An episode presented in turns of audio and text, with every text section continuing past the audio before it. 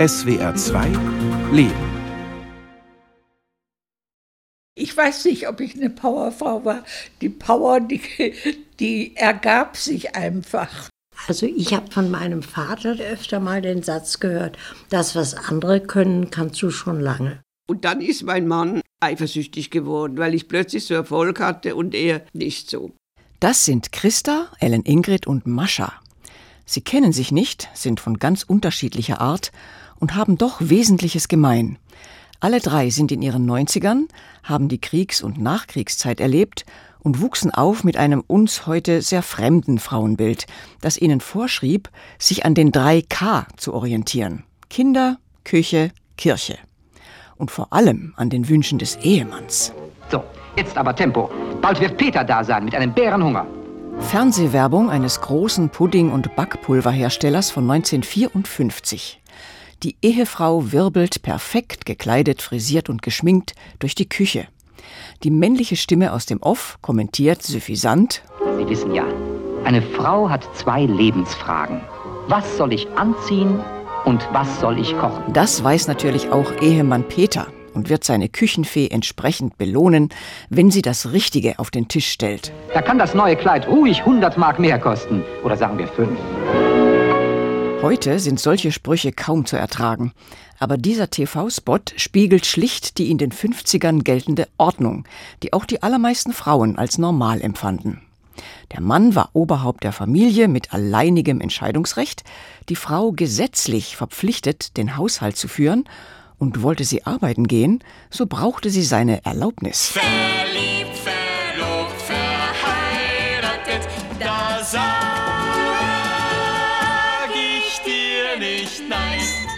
Mich interessiert, wie es meinen drei Gesprächspartnerinnen gelang, trotz der frauenfeindlichen Zeit, in der sie sozial geprägt wurden, so souverän ihren eigenen Weg zu gehen. Ich bin Ellen Ingrid Banner, 91 Jahre alt, fühle mich oft wie 100, manchmal wie 50. Ellen Ingrid ist das, was man eine kultivierte, gebildete Frau nennt, eine echte Dame. Zurückhaltend, dabei überaus freundlich und offen, breit interessiert, geschliffen formulierend, immer top und geschmackvoll gekleidet. Die Deutsch-Dänin, Enkelin eines Gutsbesitzers, liebt Sprachen, will Übersetzerin werden. Nach dem Französischstudium in Heidelberg arbeitet sie Mitte der 1950er in Paris bei einer großen Mineralölfirma. Damals haben Leute zu mir gesagt, das finden sie ja ganz toll, dass ich nach Frankreich gehe, dass ich den Mut hätte. Also das war noch nicht üblich. Als nächstes will sie in England an ihren englischen Sprachkenntnissen arbeiten. Aber es kommt dazwischen ein Mann. Also ich empfinde meine Entscheidung, diesen speziellen Mann zu heiraten, als eine der wichtigen Entscheidungen meines Lebens. Wie bitte? Da glaube ich, eine souveräne Frau zu interviewen und dann das? Aber ich bin zu voreilig mit dieser kritischen Frage. Ellen Ingrid entscheidet sich ganz bewusst für die Ehe. Zu ihren Vorstellungen von einem erfüllten Leben gehören Aufgaben, die ihren Fähigkeiten und Interessen entsprechen und eine eigene Familie. Es war ja die Ehe mit einem Mann, der genau die gleichen Interessen hatte wie ich. Wir sprachen die gleichen Fremdsprachen. Wir, wir waren politisch auf gleicher Linie. Also unsere Interessen waren doch sehr ähnlich. Ellen Ingrid übernimmt zwar alle Aufgaben im Haushalt und in der Versorgung der Kinder und hält so ihrem Mann den Rücken frei. Aber ein Heimchen am Herd ist sie nicht. Als mein Mann dann in äh, einer Ruhrgebietsstadt Beigeordneter wurde, wurden uns alle ausländischen Gäste zugeschoben, weil wir beide Englisch und Französisch sprachen. Und dadurch war unser Leben ausgesprochen interessant und schön. Wir hatten also manchmal aus Afrika mehrere Damen auf einmal zu Besuch oder wir hatten einen Professor aus Moskau, Mitglied der Akademie der Wissenschaften, einen hochkultivierten Mann als Gast, der fabelhaft Deutsch sprach. Da habe ich mich dann als Gastgeberin und Hausfrau eingesetzt, aber das war wahnsinnig interessant. Und das war einerseits förderlich für die Karriere meines Mannes, aber ich hatte schon das Gefühl, dass ich durchaus eine Stellung hatte, auch dieser Stadtverwaltung gegenüber oder dass ich da ein gewisses Ansehen hatte. Der Chef meines Mannes, Oberstadtdirektor damals von Essen, dem ist einmal rausgerutscht, das Beste an Herrn Banner ist seine Frau. Ellen Ingrids Aktivitäten beschränken sich nicht auf die Unterstützung ihres Mannes in seinem beruflichen Umfeld. 1984 Großdemo in Bonn. Da habe ich zu meinem Mann gesagt, hör mal, wenn unsere Kinder da hingehen, da will ich mit. Und wir waren verblüfft. Da sind wirklich Generationen aufgestanden. Die Jugend wie die Alten. Es war ein großes Erlebnis. Bildung, Offenheit, Vorurteilslosigkeit, Engagement und nie versiegendes Interesse am Lernen. Eine starke Kombination. Als ihr Mann sie wegen einer anderen, sehr viel jüngeren Frau verlässt, ist das für sie ein massiver Schock. Ich glaube, dass ich zuerst einfach nur funktioniert habe. Mechanisch, automatisch. Und das war eine ganz, ganz schwierige Zeit, das ist klar. Zu Hause hat sie gelernt, Haltung zu bewahren und sich jeder Herausforderung zu stellen. Kein Selbstmitleid, kein Hadern, kluges Entscheiden. Sie einigt sich mit ihrem Mann auf Scheidung zu verzichten, bekommt anständigen Unterhalt. Ellen Ingrid muss nicht arbeiten gehen, rumsitzen will und kann sie aber nicht. Jahrelang engagiert sich die politisch denkende Frau in der Bürgerinitiative Hochwasser, genauer im Hochwasserschutz. Im anspruchsvollen Rodenkirchener Kammerchor ist sie schon seit 1980 Mitglied, entwickelt Freundschaften, erlebt Chorkonzerte auch im Ausland. Außerdem Also ich hatte praktisch eine Halbtagstätigkeit, mindestens. Ich war ja jahrelang zweite Vorsitzende im Rodenkirchener Kammerchor und Orchester, Schriftführerin, habe den ganzen Schriftkram gemacht, habe die Künstler engagiert und, und das hat natürlich unser Chorleiter gemacht. Aber ich habe das alles dann schriftlich fixiert, die Überträge gemacht und so weiter. Also das waren ja auch sehr viele Repräsentationsaufgaben. Non,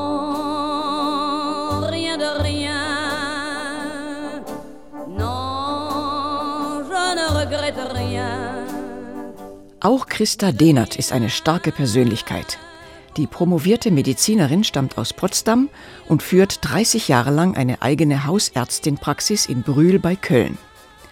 Nach der Hochwasserkatastrophe 2021 will sie helfen und geht in ihrer Seniorenresidenz im nordrhein-westfälischen Brühl von Tür zu Tür, um Spenden zu sammeln für die betroffenen Mitarbeiter. Nennt man sie Powerfrau, guckt sie erstaunt. Man hat ja keine Zeit gehabt, darüber nachzudenken. Das ergab sich alles so. Es blieb einem nie, nie irgendwo eine Wahl, was zu tun oder zu lassen. Das haben alle drei Frauen unabhängig voneinander so oder so ähnlich ausgedrückt. Tatsächlich wurde allen Menschen in der Nachkriegs- und Wiederaufbauzeit viel von dem abverlangt, was die sogenannte Powerfrau ausmacht. Die Dinge anpacken, die Probleme lösen, durchhalten und nicht rumjammern. Eben einfach machen. Und dann war da das Vorbild von Christas Mutter, die 1946 mit Hilfe von Bestechung eine gefährliche Aktion durchgezogen hat. Ihr gesteht sie zu, Ja, die war eine Powerfrau. Die hat sich in West-Berlin stämmige Männer von Berliner Kindl mit Pferdefuhrwerk gekapert. Und dann sind sie über die Klinikerbrücke, die ja von Russen besetzt war, mit Zigarren und einer Flasche Schnaps von West-Berlin nach Potsdam gefahren, über die Klinikerbrücke. Und die stämmigen Männer, die sie mit hatte, mit dem Pferdefuhrwerk, die haben in unserem Haus, das in Potsdam war, eingepackt. Alles, was sie greifen konnten. Und nach der Währungsreform kamen die Möbel aus Berlin, vom Berliner Kindl Brauerei, nach Braunschweig. Das Vorbild der Mutter hat gewirkt. Immer wenn die Tochter später gefragt wird, kannst du das? Dann antwortet sie erstmal, klar kann ich das. Und denkt bei sich, wenn nicht, dann lerne ich's. Mit dieser Haltung erreicht sie schließlich ihre persönlichen Ziele, auch wenn es dauert. Ich wollte immer Ärztin werden, schon als Kind. Meine Puppen mussten dauernd herhalten, die waren immer krank. Manchmal habe ich eben auch die Bäuche aufgeschnitten. Nach dem Abitur 1950 kann Christa erstmal nicht studieren. Es kamen die ersten Heimkehrer aus dem Krieg. Und die mussten die Stellen kriegen, die an der Uni frei waren.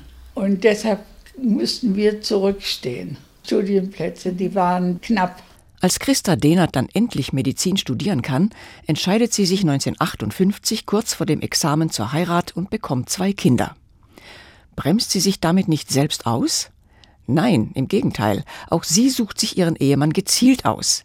Er verdient als Chemiker sehr gut, sodass sie schließlich nicht nur die eigene Hausärztin-Praxis durchsetzen, sondern auch so praktizieren kann, wie sie es für richtig hält. Die Praxis, die habe ich mir so ein bisschen mehr wie ein Wohnzimmer eingerichtet und das war wahrscheinlich auch richtig so, weil ich Familiendoktor war.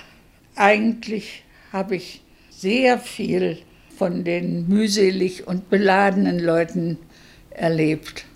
Früher konnte man sich ja beim Arzt auch noch aussprechen.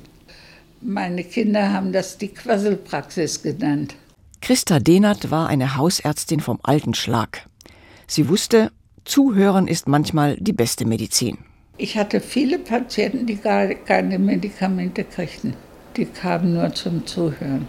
Und deshalb wurde ich wahrscheinlich von meinen Kollegen hier im Dorf, könnte ich mir vorstellen, ein bisschen belächelt, aber ich war sehr glücklich dabei. Und gestorben ist auch nicht so viel. Also muss ich ja nicht alles falsch haben. Don't tell me not to live, just sit and putter. Life's candy and the sun's a ball of butter. Don't bring around a cloud to rain on my parade. Ich bin keine Powerfrau. Powerfrau hasse ich. Das Wort ist mir zuwider. Mascha Fisch, 92 Jahre alt, klein und schlank, vielleicht etwas weniger hurtig als früher mal, aber das innere Feuer ist lebendig. Man sagt doch nicht Powermann. Und damit trifft sie einen entscheidenden Punkt. Es ist nur ein scheinbares Kompliment, denn Powerfrau bezeichnet Frauen, die viel stemmen und zusätzlich einer Lohnarbeit nachgehen und ihr eigenes Geld verdienen, während das bei Männern ganz selbstverständlich ist und nicht betont werden muss. Sie werden selbst dann nicht zu Powermännern, wenn sie zusätzlich Care-Arbeit leisten. Aber ich finde, eine Powerfrau ist auch, wenn sie alleinerziehend ist und drei Kinder hat. Ne? Das ist auch eine Powerfrau. Und keiner redet davon und sieht es. Mascha Fisch also will nicht Powerfrau genannt werden, auch wenn sie zweifellos eine starke Frau ist. Die gebürtige Schweizerin lebt schon seit mehr als 70 Jahren in Deutschland. In Berlin macht sie eine Ausbildung zur Wirtschaftsdolmetscherin in Russisch. Ein TV-Auslandskorrespondent, der nicht gut Russisch spricht, nimmt sie als Übersetzerin mit nach Moskau. Danach dreht Mascha Fernsehdokumentationen unter anderem für den RIAS Berlin und schreibt für die Zeitung Die Welt über den Bader-Meinhof-Prozess. Mascha hat keine Kinder und wollte auch nie welche. Ihre Unabhängigkeit stand für sie immer an erster Stelle. Ich will frei sein, ich will völlig frei für mich sein, mein eigenes Geld verdienen. Und ich habe Schwierigkeiten, jetzt wo ich so ein bisschen gehandicapt bin, also Hilfe anzunehmen, fällt mir wahnsinnig schwer. Noch eine Gemeinsamkeit der drei Damen. Sie sind geprägt von zwei machtvollen Sätzen, die man ihnen in der Kindheit beibrachte. Stell dich nicht so an und komm allein zurecht. Solche Sätze bedeuten oft eine Bürde, denn sie suggerieren das, was unsere drei Damen so ausgedrückt haben. Das war doch alles selbstverständlich. Anders gesagt, niemand erkennt ihre Mühen an. Mascha kommt allein zurecht, bis heute. Sie ist selbstbewusst, durchsetzungsstark und unempfindlich und lebt ein Leben nach eigenen Vorstellungen. Als Journalistin lernt sie in den 70ern Gerda aus Westdeutschland kennen, die für die DDR spioniert hat.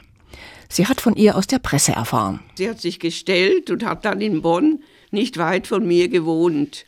Und dann habe ich gedacht, na ja, das wäre eine Story für mich und für die Weltwoche und für die Rheinische Merkur und habe also im Telefonbuch geguckt. Da habe ich angerufen, da kam vom, vom äh, Telefonamt eine Dame und sagt also, die Nummer ist gesperrt. Dann sage ich, ach, das ist aber schade. Dann sagt sie zu mir, sind Sie Schweizerin? Dann sage ich, ja, da ging die auf. Da hat die gesagt, wissen Sie, ich war in der Schweiz im Urlaub und das war so schön. Und zum Schluss hat sie mir die Geheimnummer gegeben. Mit dieser Geschichte verrät Mascha eines der Erfolgsrezepte im Leben. Wenn du was erreichen willst, dann zeig dem Gegenüber, dass du es wahrnimmst, dass hier zwei Menschen miteinander reden, die vielleicht Gemeinsamkeiten haben. So entsteht eine Beziehung. Auch in Behörden arbeiten keine Roboter, sondern lebendige Zweibeiner, die auf Freundlichkeit reagieren. Und da habe ich sie angerufen, die Gerda. Und dann sagt da ganz eine verrauchte Stimme dann, ach, was willst du denn am Telefon? Kannst du nicht zu mir kommen? Und da bin ich dann auch zum 10 dahin marschiert. Und dann nachher bin ich erst am anderen Morgen wieder nach Hause, wo es hell war. Und war genauso besoffen wie sie. Mascha freundet sich mit Gerda an und schreibt 1973 einen großen Artikel über sie in der Schweizer Wochenzeitung Weltwoche. Und dann habe ich auch ein Büchlein geschrieben, zwischen Abenteuer und Frust, Frauen in ungewöhnlichen Berufen, über die Spioninnen und das Innenleben hauptsächlich. Wie kommen die dazu, auf einen ostdeutschen Anwerber reinzufallen? Und so leistet Mascha mit ihrem Buch auch einen gesellschaftlichen Beitrag, indem sie die Bekanntschaft mit einer Spionin dazu nutzt, zu informieren und zu warnen, um andere Frauen zu bewahren vor dem Schicksal ihrer Freundin Gerda. Es war immer das gleiche Schema. Der, der wurde beispielsweise, wurden die in Ostberlin ausgebildet, die Männer, einigermaßen aussehend, also nicht so alte Zottelgreise. Dann wurden die also ausgebildet und wurden nach Deutschland geschickt. Und dann mussten sie Ausschau halten nach einer passenden Frau. Und zwar die Frau musste einen guten Job haben in einem Ministerium, in, beim BKA. Und dann hat also der angebändelt mit ihr. Und dann haben sie plötzlich gesagt, also weißt du, ich kann nicht mehr mit dir zusammenbleiben. Ich kann dich da nicht reinziehen, denn ich bin ein Spion. Und die Frau hat ja den Kerl geliebt das macht doch nichts und so weiter. Und so wurde sie reingezogen. Don't bring around a cloud to rain on my parade. Im Alter müssen auch Powerfrauen oder besser gesagt starke Frauen lernen, mit Verlusten umzugehen. Vertraute Menschen sterben weg, die Kräfte lassen nach, auch Fähigkeiten, die jahrzehntelang selbstverständlich waren. Mascha hat damit bisher am wenigsten Probleme. Sie ist noch voll beweglich und das Alleinsein macht ihr nichts aus. Im Gegenteil. Sie war ihr Leben lang für sich. Christa aber gibt zu, dass das hohe Alter ihr zu schaffen macht. Die Familienbande sind nicht so optimal und das Alleinsein bei zunehmender Abhängigkeit von Hilfe und Unterstützung ist nichts für Weicheier. Und trotzdem. Unterkriegen hat keinen Zweck. Denn wenn man sich unterkriegen lässt, dann ist man noch blöder dran als so. Man muss ungefähr retten, was zu retten ist. Ne? Ellen Ingrid hat Probleme mit den Augen. Für sie ist das schlimmer als die nachlassende Beweglichkeit. Lesen geht kaum noch, die Wahrnehmung der Umgebung ist eingeschränkt, das verunsichert sie. Aber auch sie beschwert sich nicht. Da brauche ich mir gar nicht große Mühe zu geben, da brauche ich nur einmal die Nachrichten zu hören. Wie schlecht es wahnsinnig vielen Menschen derzeit geht, in wie vielen Ländern. Da werde ich ja ganz bescheiden und dankbar für das, was mir vergönnt ist, dass ich ein Dach über dem Kopf habe, dass ich Freunde habe, dass ich äh, sympathische, nette Menschen um mich herum habe, dass ich zum Beispiel eine Betreuerin habe, die mir außerordentlich sympathisch ist, die ich sehr mag. Also ich sehe überwiegend etwas Positives um mich herum. Manchmal beneide ich mich selber. Und wie schauen die drei Damen Ü90 auf die Generation Z, also die höchstens 25-Jährigen, und die Generation Y, die Millennials, heute zwischen 25 und 45 Jahre alt? Ellen Ingrid staunt beispielsweise über die Tatsache, dass trotz aller Erfolge der Frauenbewegung alle paar Jahre durch Studien belegt wird, noch immer erledigen Frauen in der Partnerschaft den größeren Teil der Arbeit im Haushalt. Das kapiere ich nicht. Ich verstehe es nicht. Die Frauen sind doch eigentlich ein bisschen emanzipierter. Sie sind jetzt doch gerne berufstätig und ziemlich selbstverständlich berufstätig neben der Ehe.